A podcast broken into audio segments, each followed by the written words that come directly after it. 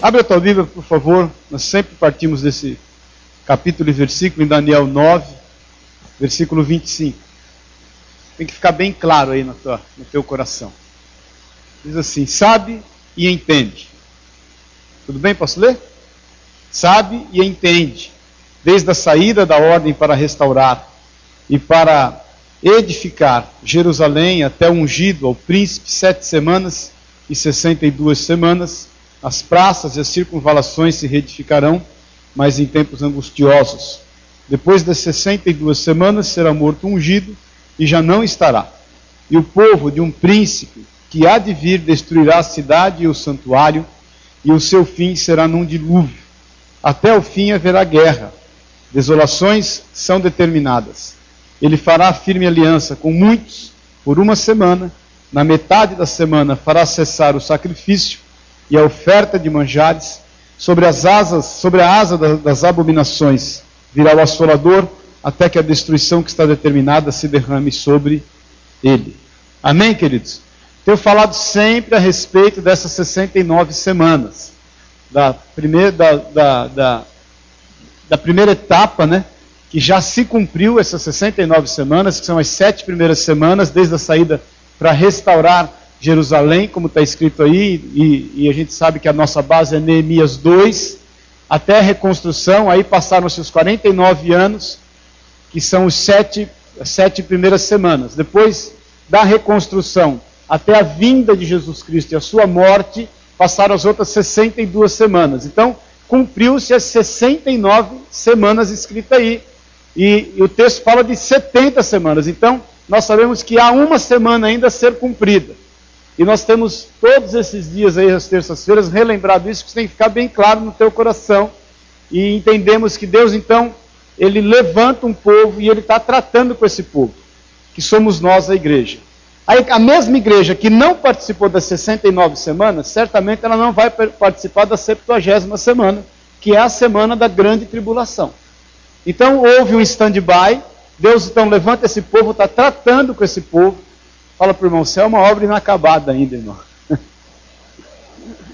Mas Deus vai tratar conosco. Então, quando o Senhor acabar essa obra conosco, ele nos retira como igreja e aí ele vai começar a tratar com Israel.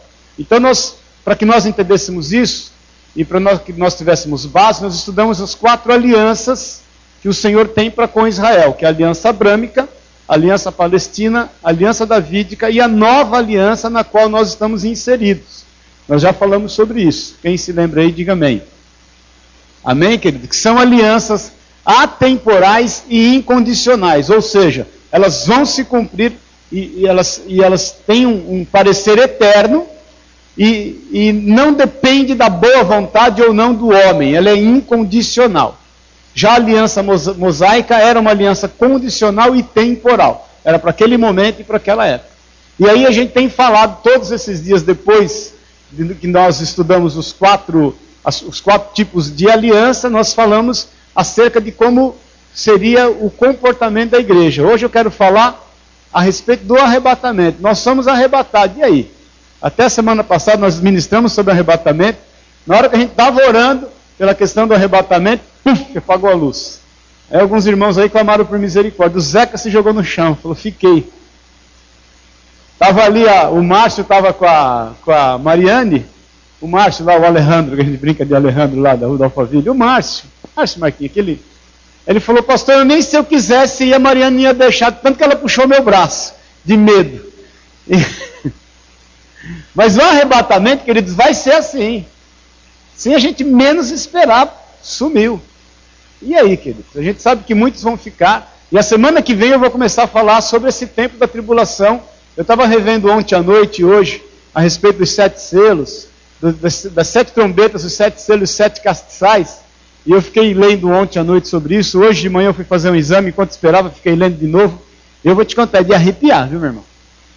É de arrepiar. E aí a semana que vem nós vamos entrar nisso. Agora, nós como igreja seremos arrebatados. E vai haver dois adventos em relação ao arrebatamento, aquilo que Deus vai fazer na nossa vida. Nós vamos, em primeiro lugar, para o tribunal de Cristo, irmãos.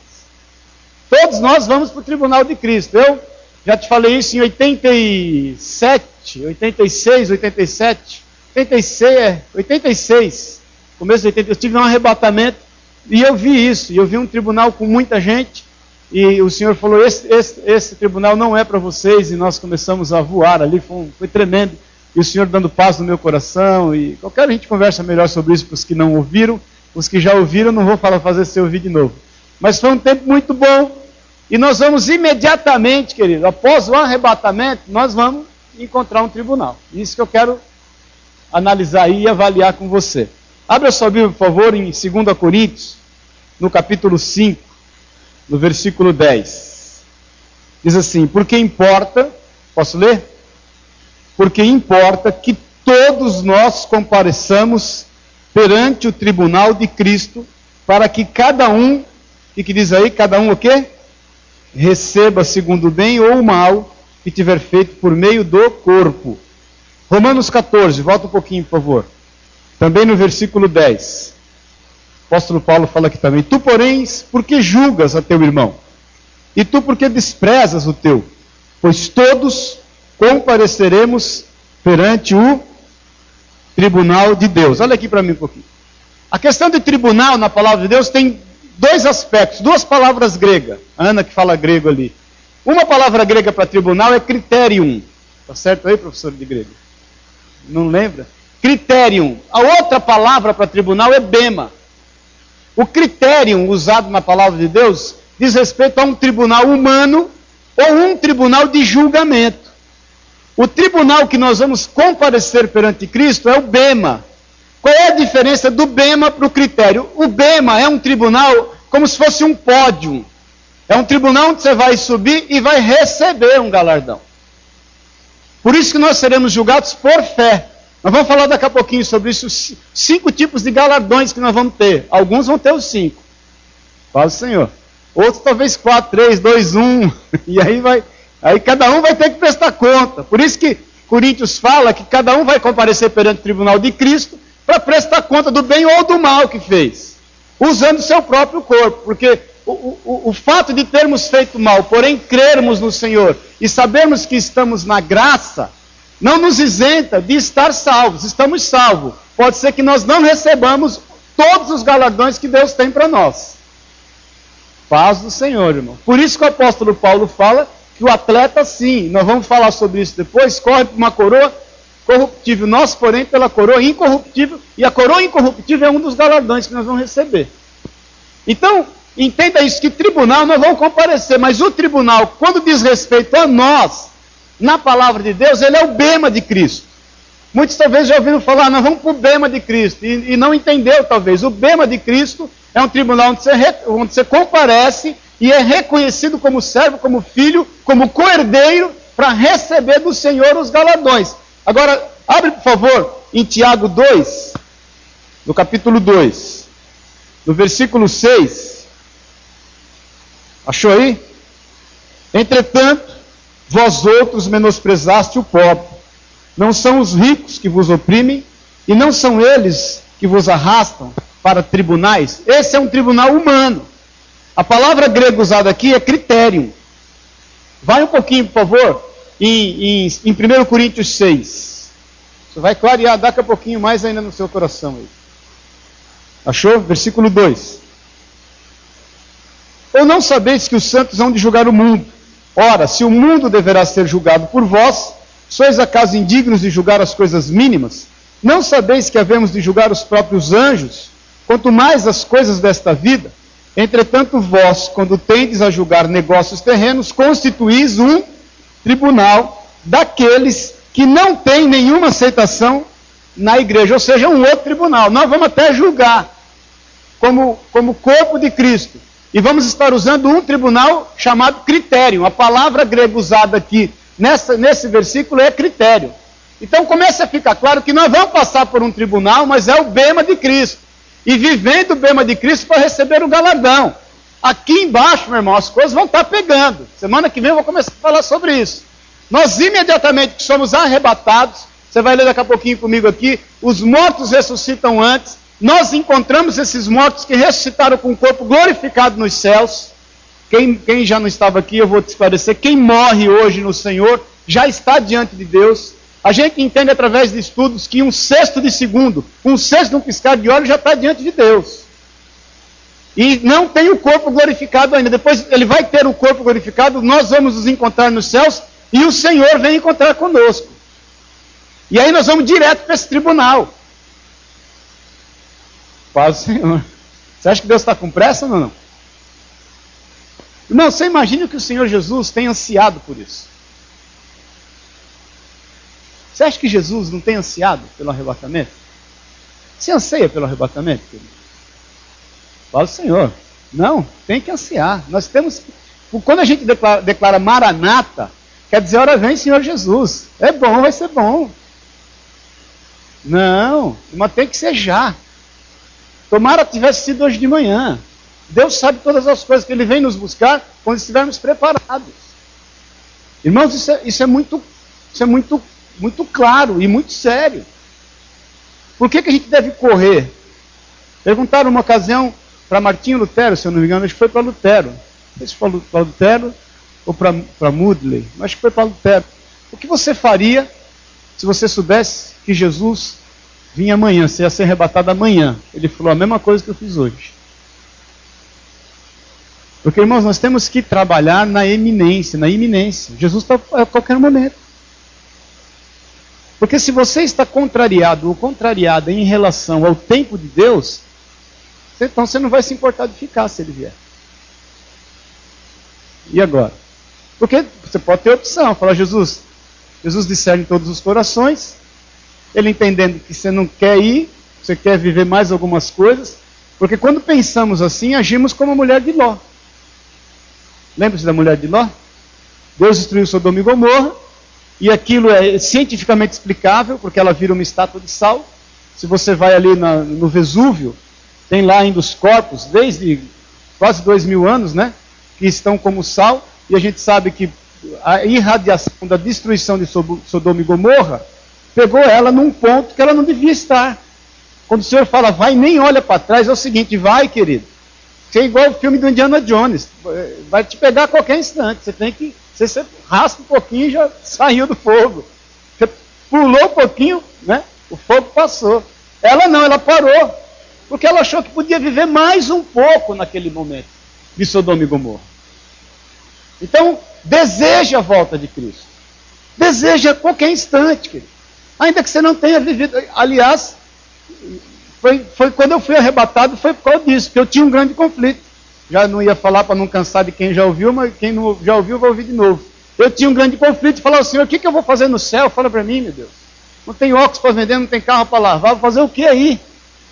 E ele foi arrebatado um dia, depois no estudo, lá na igreja Borges Lagoa, depois no estudo em Romanos, que eu ministrava um estudo em Romanos, foi arrebatado, e aí me vi nos céus junto ao Senhor e um tribunal do meu lado esquerdo lotado de gente, uma bilhões de pessoas. E a onipresença de Jesus. Nós começamos a voar, eu e algumas pessoas. E, e eu via coisas que me chamavam muito a atenção.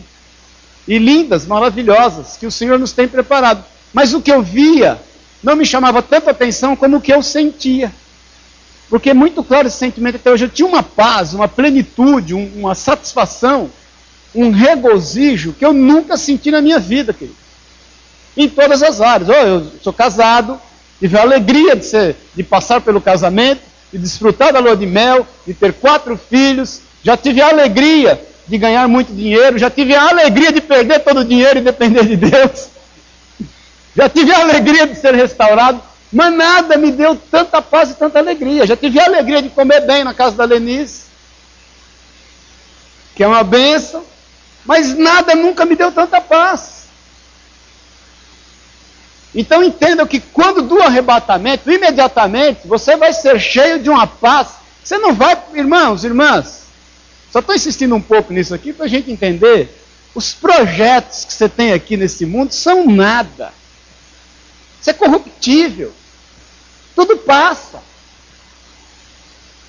E Deus conhece tanto os nossos corações que você veja lá depois em, em Josué 14, o discurso de Caleb, e Caleb fala, é, é, tinha eu 40 anos de idade, depois você lê Josué 14, tinha eu 40 anos de idade, e você estava lá, Moisés, quando Deus por intermédio. E você estava lá, Josué, porque ele fala para Josué: quando Deus, por intermédio de Moisés, falou acerca desta promessa.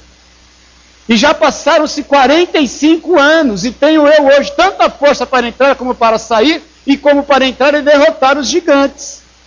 O que nós entendemos que Deus vai nos preservar vivos até o cumprimento de todas as promessas dele para com a nossa vida. Porque Deus não quer frustrado nos céus, queridos.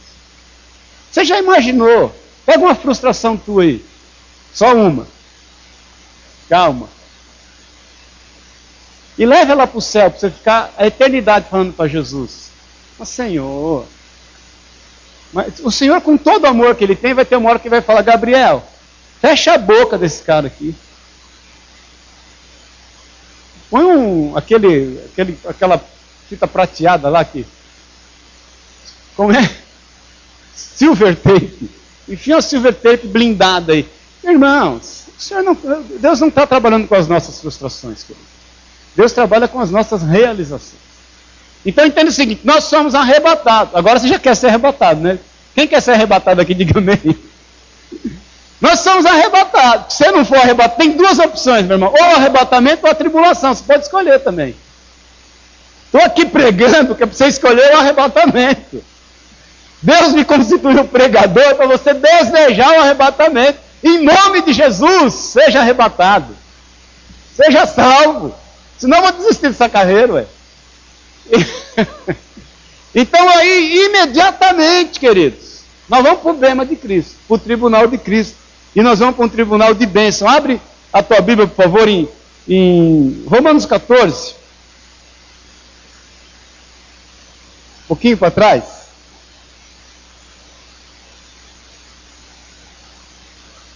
E nós lemos, inclusive.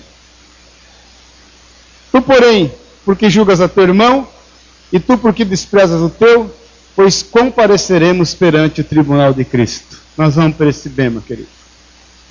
Esse é o bema de Jesus e é o que ele tem para nós. É uma plataforma, é um assento colocado e diz res respeito à recompensa, à dignidade e à autoridade e à honra que Deus tem reservado a nós. Se você fosse convidado para receber um, um, uma medalha, um troféu, você iria? Ou não iria? É uma grande recompensa. Irmãos, tem gente que se mata por muito menos que isso. Tem gente que pisa nos outros por muito menos que isso, por coisas que vão passar. Por isso que nós temos que guardar tudo que Deus tem para as nossas vidas, para buscar a recompensa que Ele tem reservado a nós. Agora, qual vai ser a ocasião? Quando é que vai acontecer esse tribunal? Imediatamente após o arrebatamento. Vai em Lucas 14, por favor. Mateus, Marcos, Lucas. 14, 14. Jesus, logo após uma parábola, ele fala aos fariseus a respeito dos primeiros lugares. Ele fala assim no versículo 14: E serás bem-aventurado pelo fato de não terem, ele, não terem eles com que recompensar-te. Jesus fala que nós devemos acudir aos necessitados e dar a eles um banquete. A tua recompensa, porém, tu a receberás quando? Quando? Irmãos, nunca espere nenhum muito obrigado para aqueles que você faz bem. E nem queira aparecer. Porque a nossa recompensa nós teremos na ressurreição dos justos. Os justos ressuscitam, nós somos arrebatados. Se alguns de nós, antes disso, for aos céus e, e, e morrer antes, você vai ser ressuscitado, e nesta ressurreição dos justos é que nós teremos a nossa recompensa. Então, imediatamente tem o Bema, e nós somos justificados já na ressurreição dos justos, e já começa a bênção de Deus sobre a nossa vida. Agora, vai em 1 Coríntios, por favor, no capítulo 4, versículo 5. Portanto, nada julgueis antes de tempo, até que venha o Senhor o qual não somente trará à plena luz as coisas ocultas das trevas, mas também manifestará os desígnios dos corações, e então cada um receberá o seu louvor da parte de Deus. Irmãos, todo galardão está associado a esse dia. Sabe qual a maior esperança de um cristão? É o arrebatamento. é a volta do Senhor logo em seguida. Para nós, logo em seguida. Porque sete anos para quem está na eternidade não é nada. Para quem está passando a bucha, vão ser os sete anos mais difíceis. E aí eu vou falar a partir da semana que vem, da 70 semana, e já vamos entrar em Apocalipse. Nós estamos fazendo todo esse, esse estudo antes de entrar em Apocalipse para a gente entender claramente os propósitos de Deus. Aí eu vou te falar semana que vem a divisão cronológica até de Apocalipse, porque para a gente começar a entender melhor o livro do Apocalipse. Agora, nós na ressurreição dos justos, imediatamente compareceremos ao, ao, ao, tribunal do Senhor e teremos todas as recompensas destinadas a nós. Porque por muitas vezes nós queremos entender o porquê não recebemos aqui, agora, aquilo que temos plantado. Irmãos, tem coisa que você semeia. Quem já plantou feijão lá, você fez aquela experiência na escolinha lá, o feijão no algodão? Deu rato? Não foi rato? Quem já plantou café aqui? Café dois anos e meio. E jabuticaba? 14 anos, querido. Então, Deus sabe todas as. Tem coisas que nós, vamos, nós vivemos a lei da semeadura. Você vai plantar e o Senhor vai achar pertinente você colher já aqui, você vai, você vai colher. Agora, tem coisas que nós estamos plantando aqui e nós só vamos ver nos céus. Faz o Senhor, haja visto todo o bem que você quer da tua sogra. Só no céu, Senhor. E aí, dura se ouvir um anjo falar, nem no céu.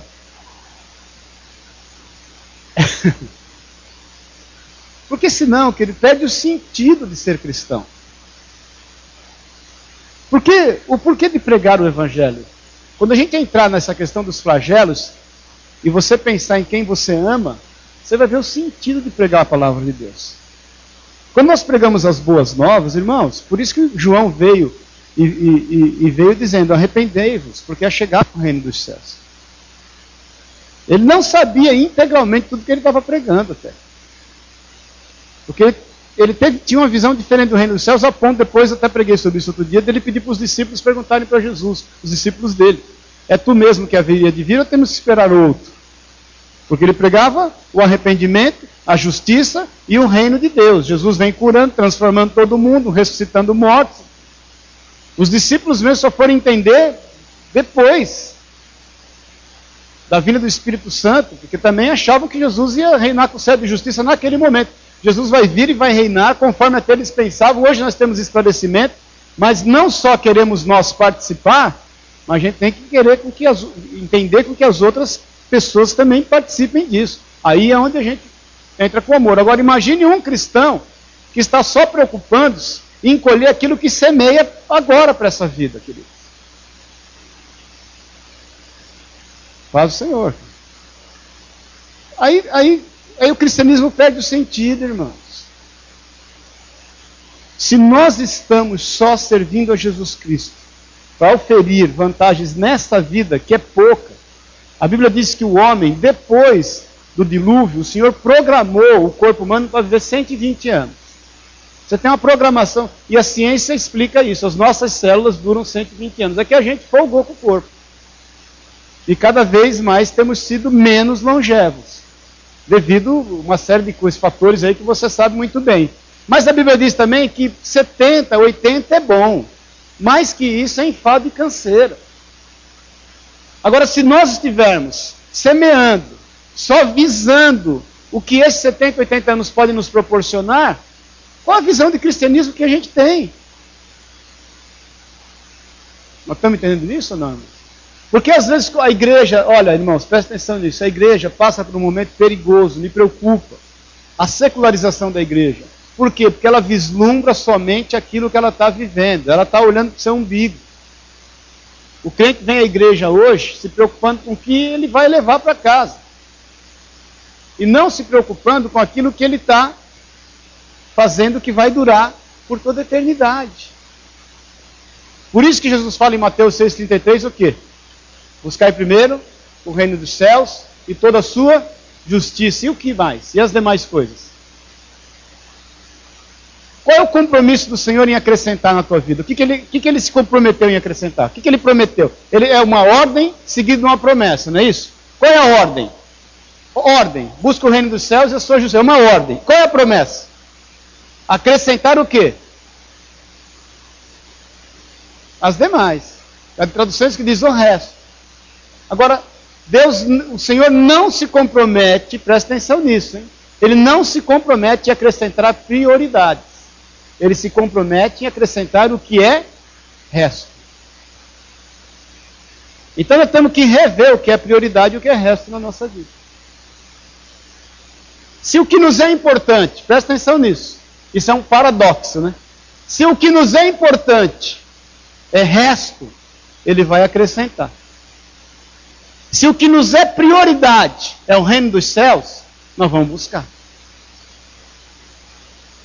Então reveja, queridos, as suas prioridades e reveja a sua importância, porque às vezes você está priorizando o que te é importante e deixando de lado o que seria prioritário na tua vida. Não estamos entendendo isso? O que é prioridade? Que ele e a casa dele sejam salvos. É a minha prioridade. É a nossa prioridade. E nós vamos orar, trabalhar, buscar a face de Deus, buscar entendimento no Senhor, se quebrantar, jejuar, para que ele então e a casa dele sejam salvos. Agora, no que diz respeito à minha vida, os meus compromissos, os meus sonhos, os meus desejos, que nasceram inclusive no coração do Pai. Não há sonho que perdure na tua vida que não tenha nascido no coração do Pai. Esses, o que, que eu vou fazer? Eu vou descansar em quem prometeu que vai multiplicar e acrescentar na minha vida. Por isso que a parte mais difícil do crente é entrar no descanso. Porque a gente é envolvido num hiperativismo. Vamos, vamos, vamos fazer isso e aquilo e vamos arrancar a força. Faz o Senhor. Estão me entendendo isso, querido? Porque aí a gente começa a lutar, a trabalhar e ter a visão do que é eterno. Porque a gente quer que a igreja seja cheia. Para arrecadar mais? Não é, irmãos. Para que a gente tenha força política? Menos ainda. Porque a gente quer ver um sem número de pessoas salvos, sendo ministrados, famílias sendo restauradas. Por quê? Porque nós estamos trabalhando com foco onde? Onde é o nosso foco? É na eternidade, querido. Porque senão a instituição fica forte. E depois eu vou falar sobre isso. E aí Deus não vai buscar essa igreja institucionalmente forte, rica e politicamente influente, que é a igreja de Laodiceia. Vocês vão começar a entender isso a partir da semana que vem, bem claro. Faz o Senhor, amém? Alguém tem alguma dúvida disso? Quem já desistiu de ser arrebatado aqui? Então, queridos, olha aqui para mim um pouquinho. Reveja, reveja as suas importâncias, para que elas não tomem lugar nas suas prioridades. As suas prioridades é fazer a vontade do Pai. Essa é a sua prioridade. Nós não vivemos disso. Nós vivemos para isso. É diferente. Se eu fizer disso um meio de vida, está errado. Porque a Bíblia diz que o justo vive pela fé e não da fé. O que é uma inversão de valores hoje é isso, porque o justo entende que tem que viver da fé, e não é, nós vivemos é pela fé. Por isso que Jesus envia os discípulos e fala: ó, vocês não levem nada, não levem duas túnicas, não levem nada sobrando. E por isso Jesus fala que nós não podemos atar a boca do boi que debulha, e fala que digno é o trabalhador do seu salário. Agora nós entendemos que ele é um bom patrão, querido. E Ele não vai cogitar meios para te abençoar, Ele vai nos abençoar. Por quê? Porque a nossa prioridade é alcançar vidas para o Senhor, porque a gente está preocupado com o quê? É com arrebatamento. Agora, no arrebatamento, como nós estamos já passando por um processo de restauração, tendo o corpo glorificado, então, vai ajudar muito. Essa carninha tua vai acabar. E vamos falar a verdade: 98% dos seus problemas é em função, sabe do quê? dessa carninha aqui, ó, essa bochechona aqui. Ó. É isso que dá trabalho para gente. Agora imagine você, a gente arrebatado, indo para o bema de Cristo, recebendo um galardão, dois, três, quatro, cinco. O que recebeu um, não vai ficar nem um pouco chateado quando está recebendo cinco. Porque não tem o atributo da carne. O que receber nenhum já está bom demais para entrar nos céus. Nem isso ele esperava.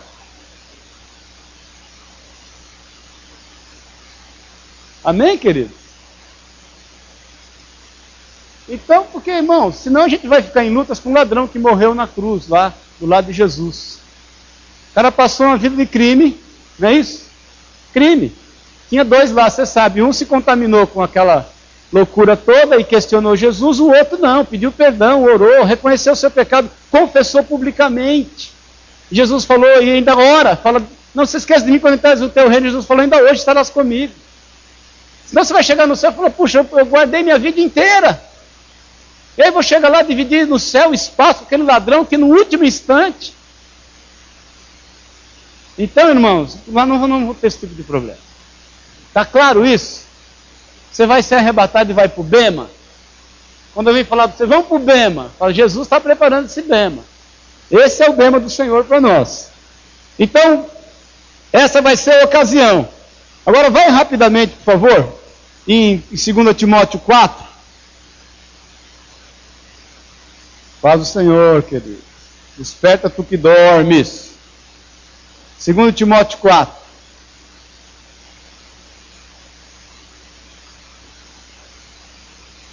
Posso ler?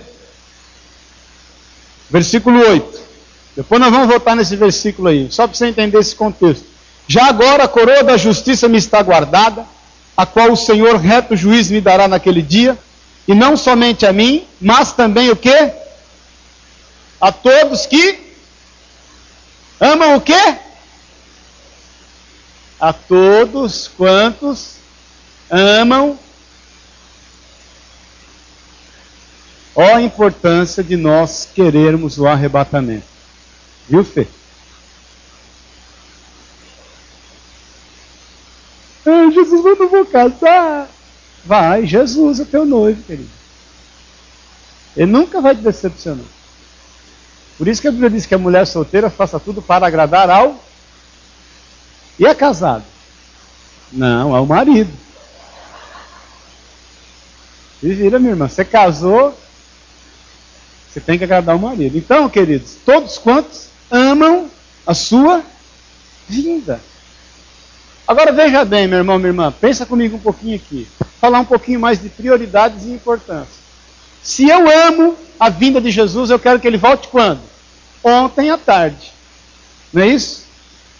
E o Julinho e a família do Julinho, que nós não alcançamos ainda, como é que vai ser? Nós vamos eu e o Julinho abraçado para o céu e vamos deixar a família dele aí? Vai ser duro, não vai, irmão? O que nós temos que fazer? Agarrar com ele aqui e, e alcançar a família dele para o Senhor.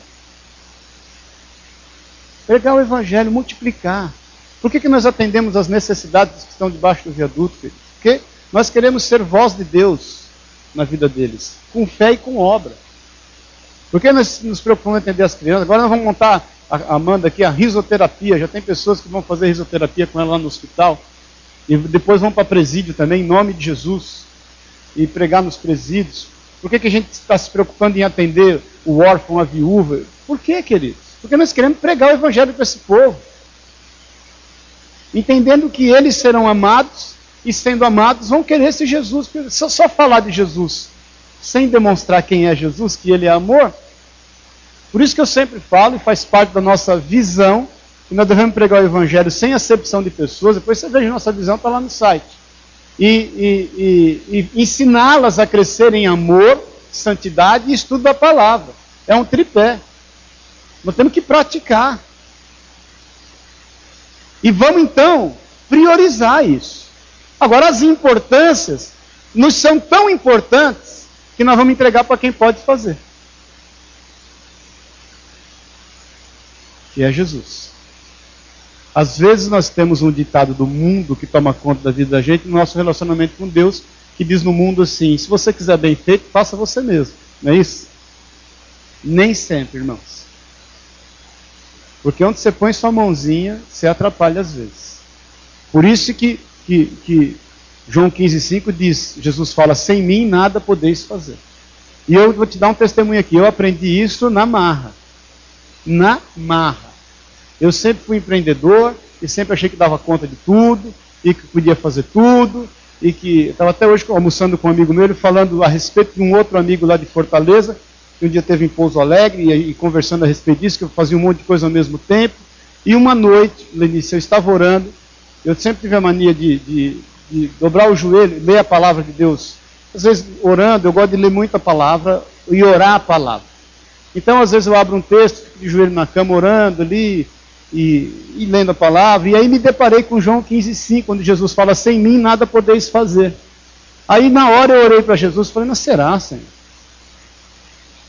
Será? Será que tudo? Eu para uma pregação, abri um negócio. Eu tinha oito empresas, mais de 200 funcionários. Sabe o que aconteceu, querido? Jesus, com amor, começou a me ensinar que sem Ele, nada, absolutamente nada eu posso. Eu me senti o pior dos piores dos piores de qualquer pior da vida. E entendi isso. E aprendi. E me humilhei mediante a autoridade da palavra de Deus, porque é uma verdade. Paz o Senhor. Então, irmãos, nós vamos entender que amando a volta do Senhor, querendo que iminentemente Ele volte, nós vamos cuidar das coisas prioritárias. E as coisas prioritárias, as nossas prioridades, dizem respeito à eternidade, querido. Tudo isso aqui vai passar, meu irmão. Eu, particularmente, sou meio. Ainda não me convenceram, mas eu sou meio. Pode ser que eu me convença um dia, mas eu sou contra a igreja ter patrimônio, ter prédio, por exemplo. É mais barato pagar um aluguel. A gente pega o dinheiro de um patrimônio e investe em gente, em vida. Porque essa vida nós vamos levar para o céu. O patrimônio vai ficar aqui. De pegar o que vale uma propriedade e investir para alcançar vidas, quantas vidas nós vamos levar para o céu? E quantas propriedades nós vamos levar para o céu? Deixa aqui para o anticristo administrar, ué. Vai ficar aqui, ele que cuide. Amém, querido? Está entendendo isso? Diga amém. Então, agora qual vai ser o lugar, meu irmão? Onde vai ser o lugar desse bema? Na hora do arrebatamento. Abre ali, por favor, em 1 Tessalonicenses. 1 Tessalonicenses 4. Vamos ler do 16 em diante. Achou? Porquanto o Senhor mesmo, dada a sua palavra de ordem, ouvida a voz do arcanjo, e ressoada a trombeta de Deus, descerá dos céus, e os mortos em Cristo ressuscitarão primeiro. Depois nós, os vivos, os que ficarmos, seremos arrebatados juntamente com eles entre nuvens para o encontro do Senhor aonde? Nos ares, e assim estaremos para sempre com o Senhor. Aí diz aqui no versículo 18: Consolai-vos, pois, uns aos outros com estas Irmão, nós temos que nos consolar uns aos outros, entendendo que por mais que seja a grande tribulação que nós temos passado aqui agora, ela não é nada perante a tribulação que se realmente será grande, que as pessoas vão passar. E nós vamos nos consolar, entendendo que nós vamos encontrar com o Senhor nos céus. Segundo Coríntios 5, versículo 1. Sabemos que se a nossa casa terrestre desse tabernáculo se desfizer, temos da parte de Deus um edifício, casa não feita por mãos, por mãos, eterna nos céus. E por isso, nesse tabernáculo, gememos, que é o teu corpinho aí, ó, aspirando por ser revestidos da nossa habitação celestial. Se todavia formos encontrados vestidos e não nus, se todavia formos encontrados vestidos e não nus, perdão, ou seja, com a veste do Senhor. Pois na verdade, os que estamos nesse tabernáculo gememos angustiados, não por não por querermos ser despidos, mas revestidos, para que o mortal seja absorvido pela vida. Ora, foi o próprio Deus quem nos preparou para isto, outorgando-nos, ou seja, nos dando autoridade, o penhor do Espírito, nos confiando.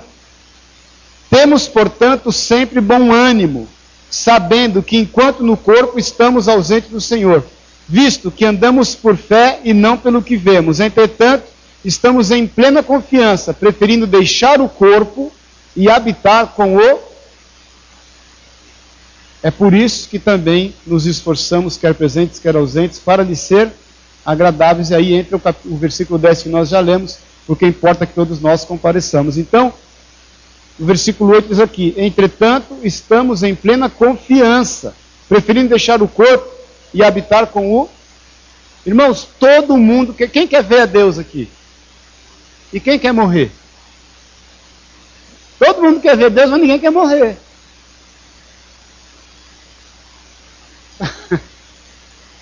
Ou você vai orar pelo arrebatamento, que seja rápido, você não vai nem passar pela morte.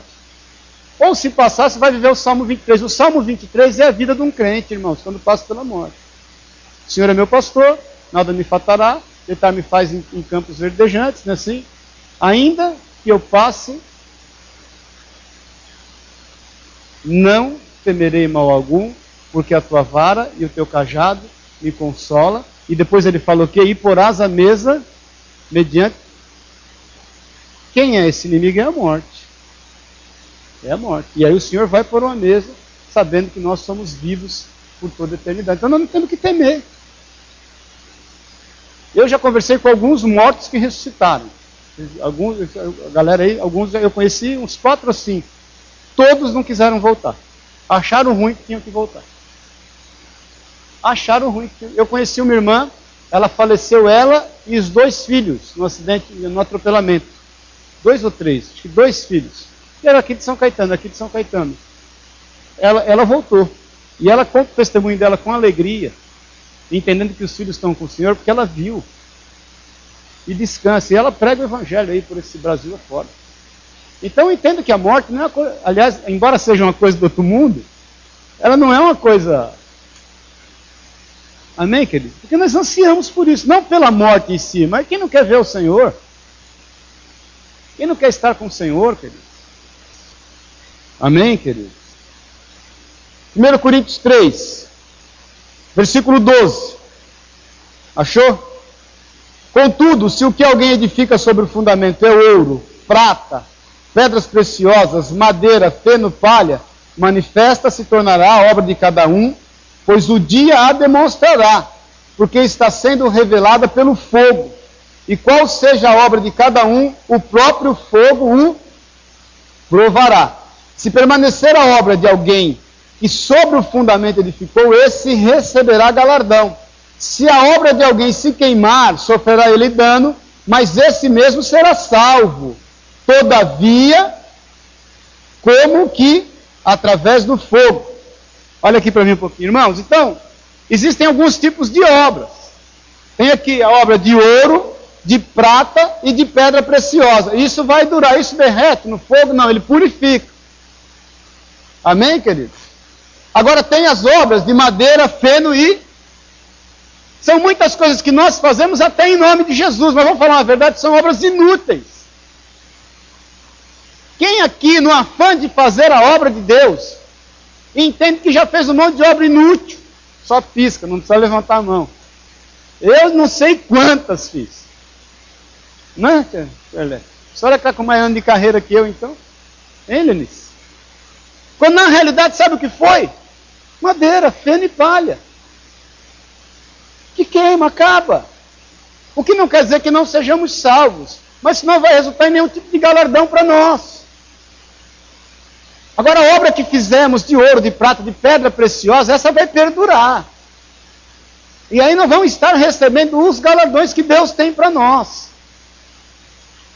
Por isso que eu tenho falado muitas vezes, meu irmão, minha irmã, que eh, me preocupa muito a intenção, e Deus olha a intenção do coração. A motivação, Juninho, porque olha, eu prefiro que a pessoa erre com a motivação é, é, certa, correta, do que a pessoa fazer a coisa certa com a motivação errada. Jesus fala que muitos vão, nesse dia aí, ó, muitos vão bater a porta.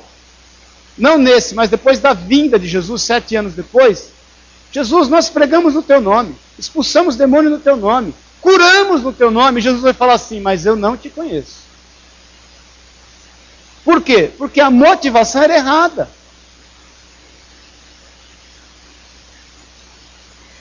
Então, queridos, nós temos que rever e fazer uma reflexão todos os dias se aquilo que temos feito para o Senhor é realmente para o Senhor. cai naquilo que eu, eu sempre comento com vocês, que a gente sempre fala muito ele nisso. Quando um dia eu passei por uma série de problemas na igreja e na minha vida, e mas o que mais me preocupava era a igreja, e eu chorando aqui em São Paulo, falei, Senhor, onde errei? E Jesus falou, você amou a noiva mais que o noivo. E eu entendi que o que eu tinha feito até então era obra de feno de palha e de madeira. Porque a gente se preocupa tanto com a instituição, às vezes, em detrimento ao nosso relacionamento com Jesus, querido. Faz o Senhor. Imbuído das melhores das intenções. Mas o que tem que nos motivar sempre é Jesus. São as vidas das pessoas. Entendendo que Jesus é quem pagou um preço por elas. E nós vamos buscar em Deus tudo o que nos é necessário para poder alcançar as vidas. E milagres vão acontecer. Amém? Amém, queridos? Então é o seguinte, 1 Coríntios 9, 25, vamos falar rapidamente das cinco coroas. Vamos ver qual que você vai querer para você aí. Nós já lemos essa aqui.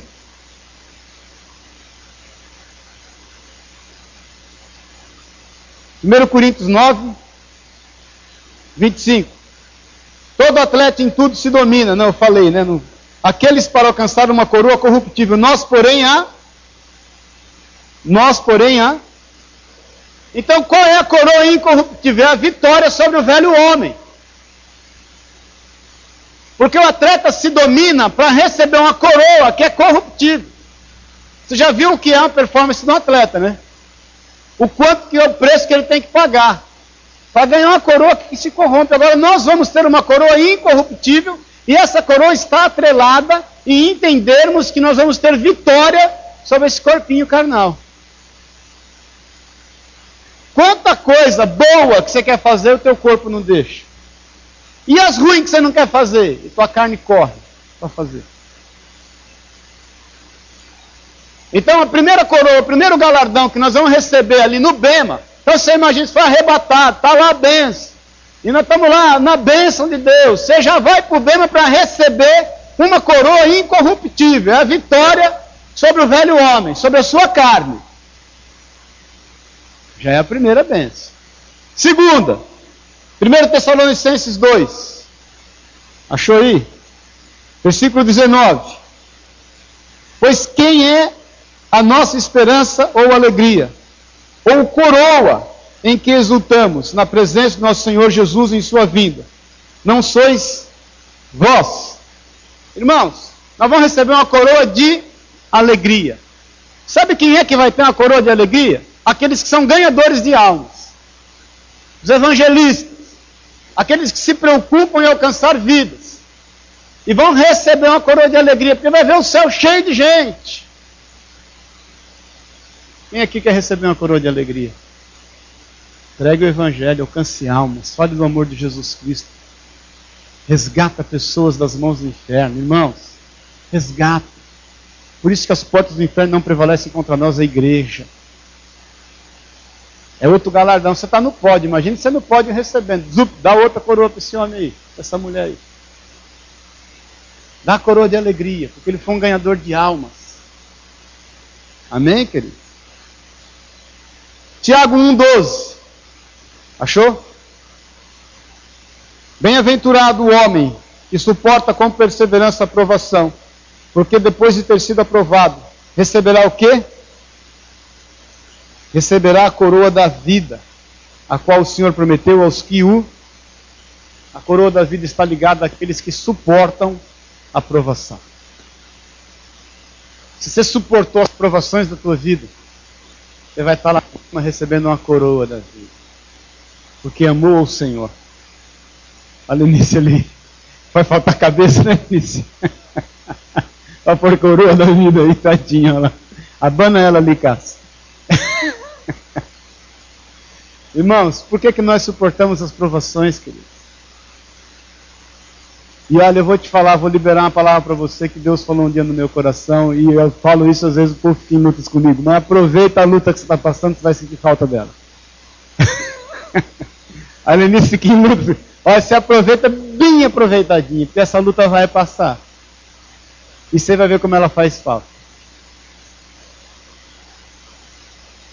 Irmãos, Por isso que a casa do luto é melhor do que a casa da bênção. Eu te falo de viver, queridos. Eu, por quantas vezes, ia correr 10, 11 horas da noite para não entrar em depressão. Isso depois de ter orado, ter buscado, ter jejuado, ter trabalhado, ter pregado o evangelho e ainda da noite eu vou correr. Eu me lembro que eu corria num lugar, era 2.900 metros para ir, 2.900 para voltar. Eu corro até mais um pouquinho. E, mas era assim, na metade do caminho, o primeiro quilômetro era claro, iluminado. O resto era escuro, você não vê um pé na frente quando não tinha lua cheia, e ia dar num cemitério. Os últimos 500 metros era terra. Está lá em Pouso Alegre. O dia que vocês forem para Pouso Alegre eu vou levar vocês lá. Era terra, no meio de um calipau. Sabe o que é um calipau? É eucalipto de um lado e do outro. Quando não tinha lua cheia, então, você não via, Zé, você não vê o pé na frente. E eu ia dar no cemitério, cemitério, é, como é? Jardim da Paz, negócio assim. E você não via nada. Eu ia e voltava, assim, tinha dias que eu orava e falava, Senhor, eu não estou aguentando estressar, e, e era o que e eu buscando o Senhor.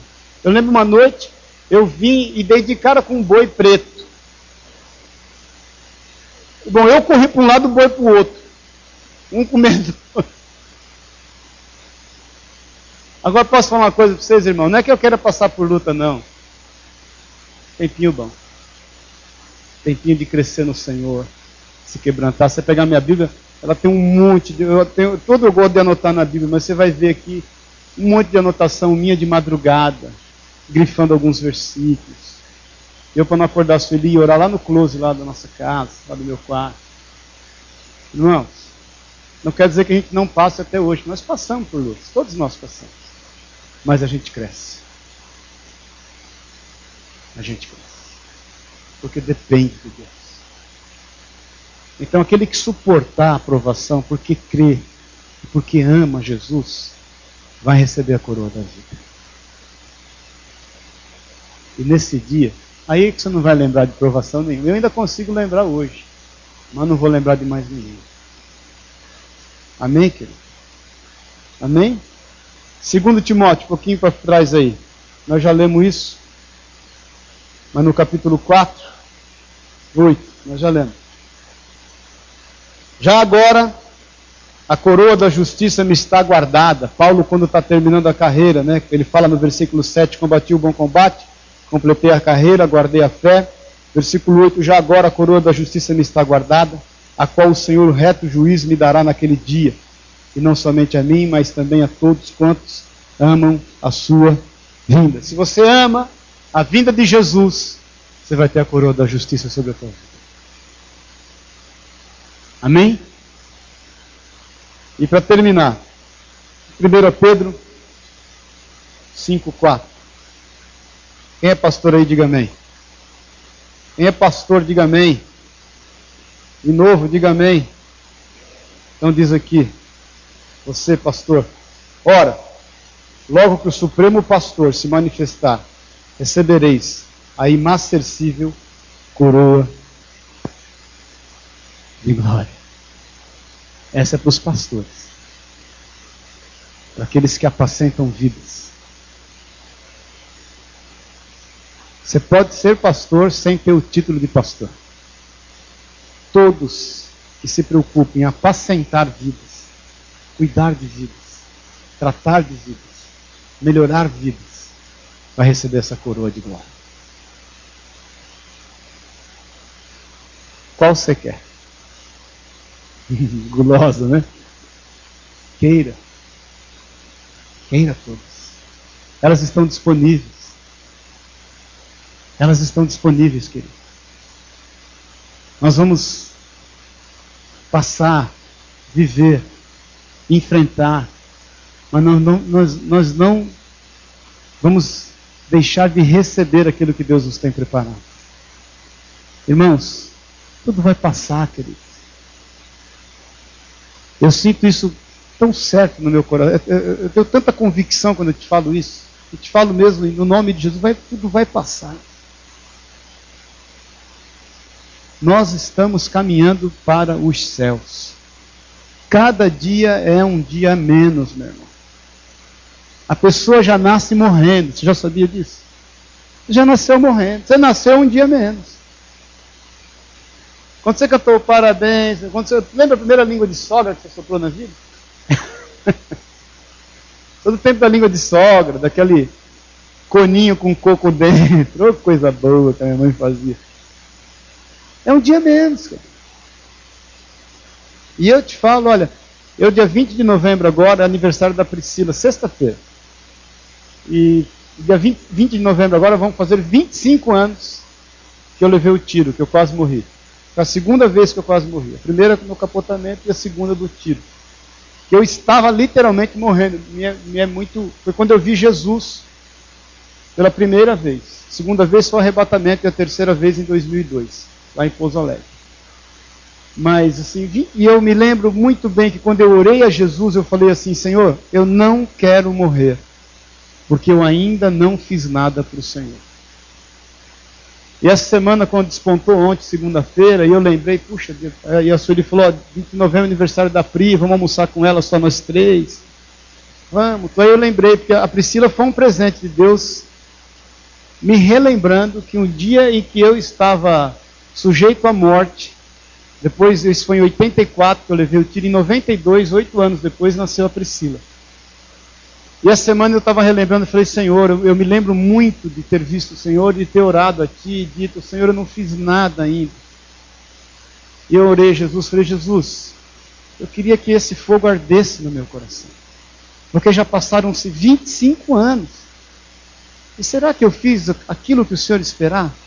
Será que eu tenho feito aquilo que, naquele dia, quando o Senhor me concedeu esses anos a mais, que eu não sei quantos vão, mais vão ser, será que eu fiz já tudo? o quanto a quem eu estou. E eu quero te perguntar, meu irmão, Jesus pode voltar a qualquer instante. O quanto a quem nós estamos. Amém?